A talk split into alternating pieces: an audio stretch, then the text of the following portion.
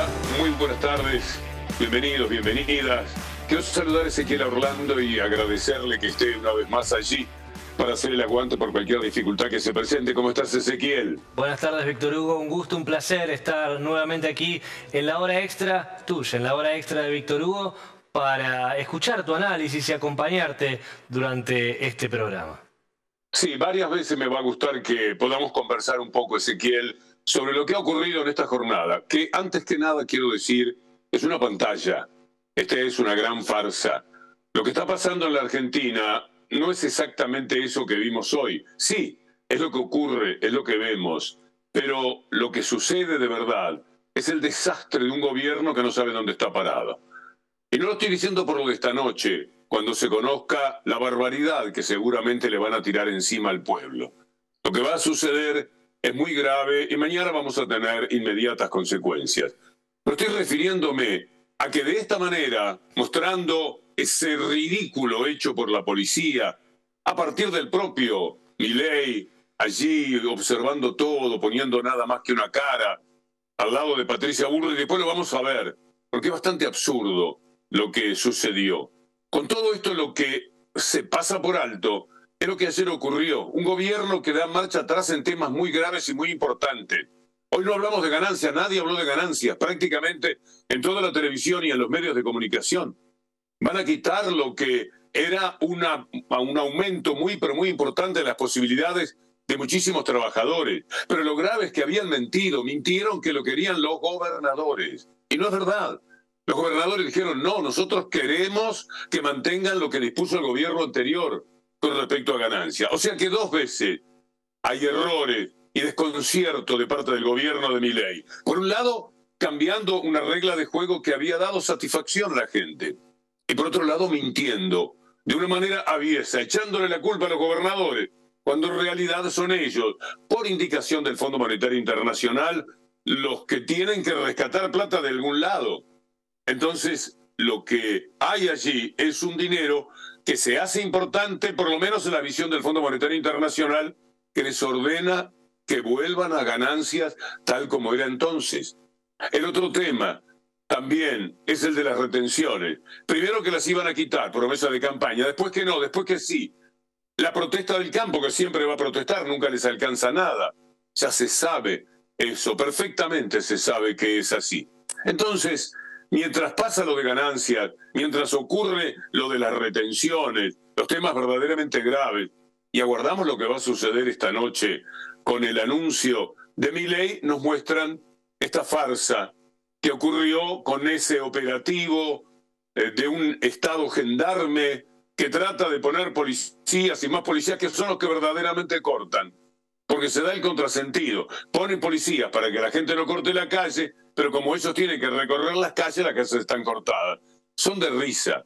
Bullrich es patética y Milley también. Vamos a ver los momentos de tensión que hubo hoy con la policía para que ustedes vean que también se dieron circunstancias que son desagradables y que nos hablan de ese estado gendarme. Todo lo que pasó fueron unos empujones en principio, un par de detenidos, esa violencia latente, con una enorme diferencia, por supuesto, entre los que solamente tienen su voz para protestar y aquellos que se llevan todo por delante porque tienen todos los elementos, todas las armas. Era una tristeza mirar lo que sucedía en las calles de Buenos Aires, esos momentos de tensión con la policía que no permitía a los manifestantes bajar a la calle. Algo eh, que resultó muy lamentable otra vez. Pero veamos ahora a Milley y a Bullrich. ¿Qué es esta imagen que vamos a compartir con ustedes? Ahí están, poniendo cara no se sabe ni de qué, con los periodistas delante de él, tomando como él miraba y supuestamente controlaba todo. A mí me da mucha vergüenza ajena que le hagan hacer esto a Milley.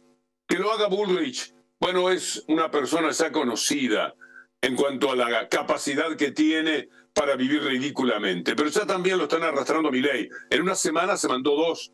Aquello de ir a votar a Boca, porque era lo más importante del día, y después ir a Bahía Blanca, pero cambiarse de ropa y ponerse ropa de fajina, porque tenía que mostrarse como alguien de las Fuerzas Armadas. No se entendió nunca. por qué lo hizo. Y ahora este nuevo ridículo, sentarse frente a la televisión a poner esa cara, a mirar qué es lo que sucedía, supuestamente a controlar qué es lo que estaba pasando. Detrás de él estaba Bullrich y estaba la señora Petovelo, pero cada uno de ellos daba la impresión de que simplemente estaban ahí para hacer eso, para hacer la fotografía. Igual que en Bahía Blanca, la foto, la presencia de un presidente que supuestamente se pone a observar todo lo que está ocurriendo. Bueno, vamos a ver ahora los líos que tienen entre la ciudad y el gobierno nacional, porque cada uno quiere ser más gendarme que el otro. Entonces se pelean para ver cuál es el más duro, el gobierno de la ciudad o el gobierno nacional. Escuchen esto una sola pregunta al secretario de Seguridad eh, de la ciudad. Solamente una, una pregunta. Estamos en vivo, secretario. ¿Por qué la presencia de, fuerzas federales en territorio de la ciudad? no, pero usted es secretario de, pero hubo un pedido de Jorge, pero hubo un pedido de Jorge Macri. No, no es pedido.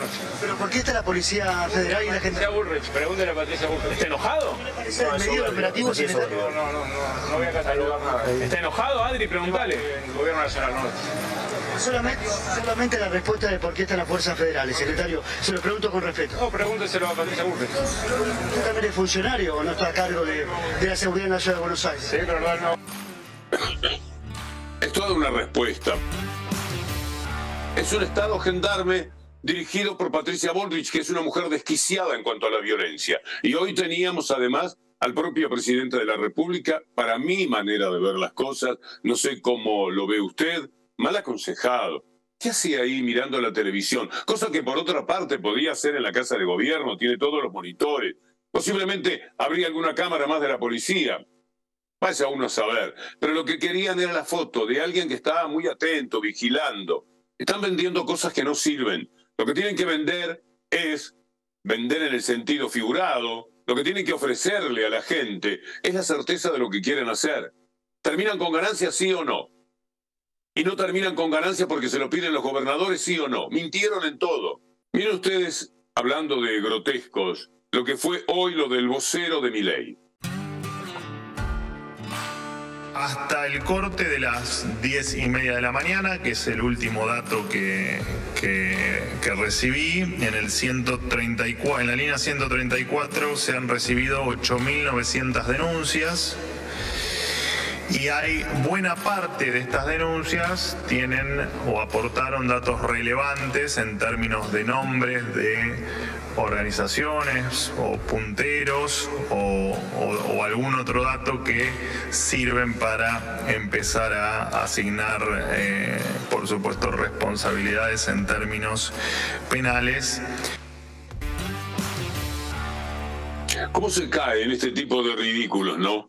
Fernando Soriano escribe, Adorni dice que hay más de 8.000 denuncias anónimas al 134 por supuestas víctimas de pitequeros que los obligan a ir a las marchas.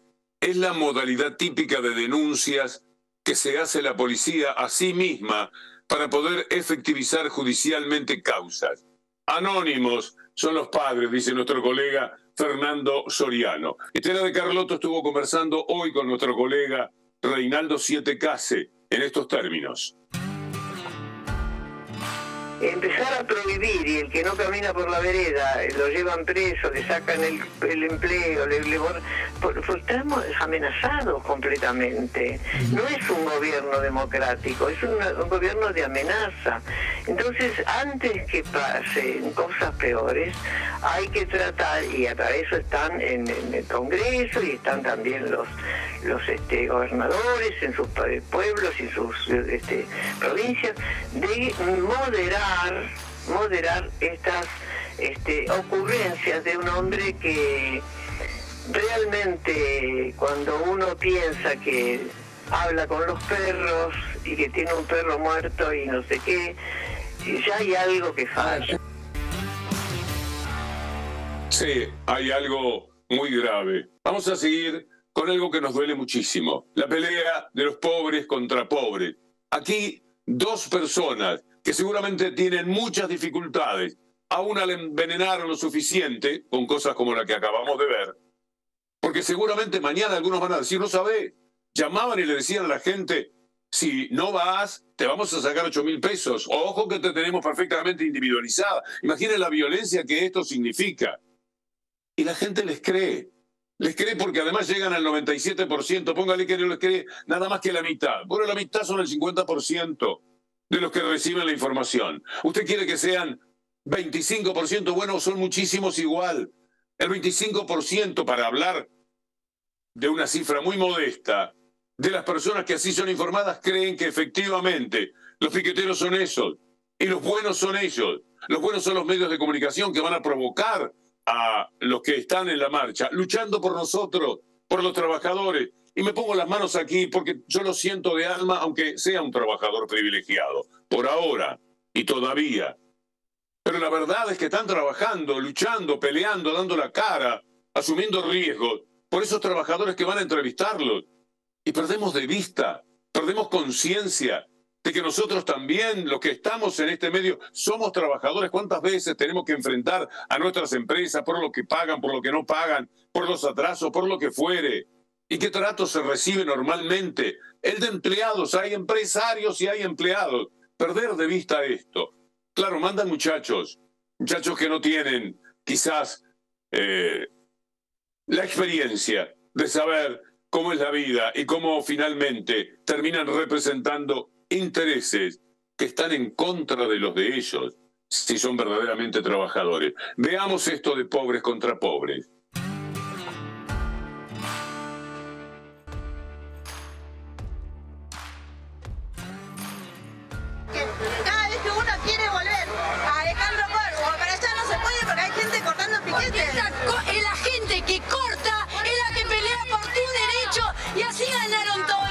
Derechos. No se ganaron por Instagram los derechos, boludo. Los derechos yo me los gané compartiendo. Peleando. En la calle, en la calle para vos, para vos, para que tengas laburo, para que tengas un sueldo,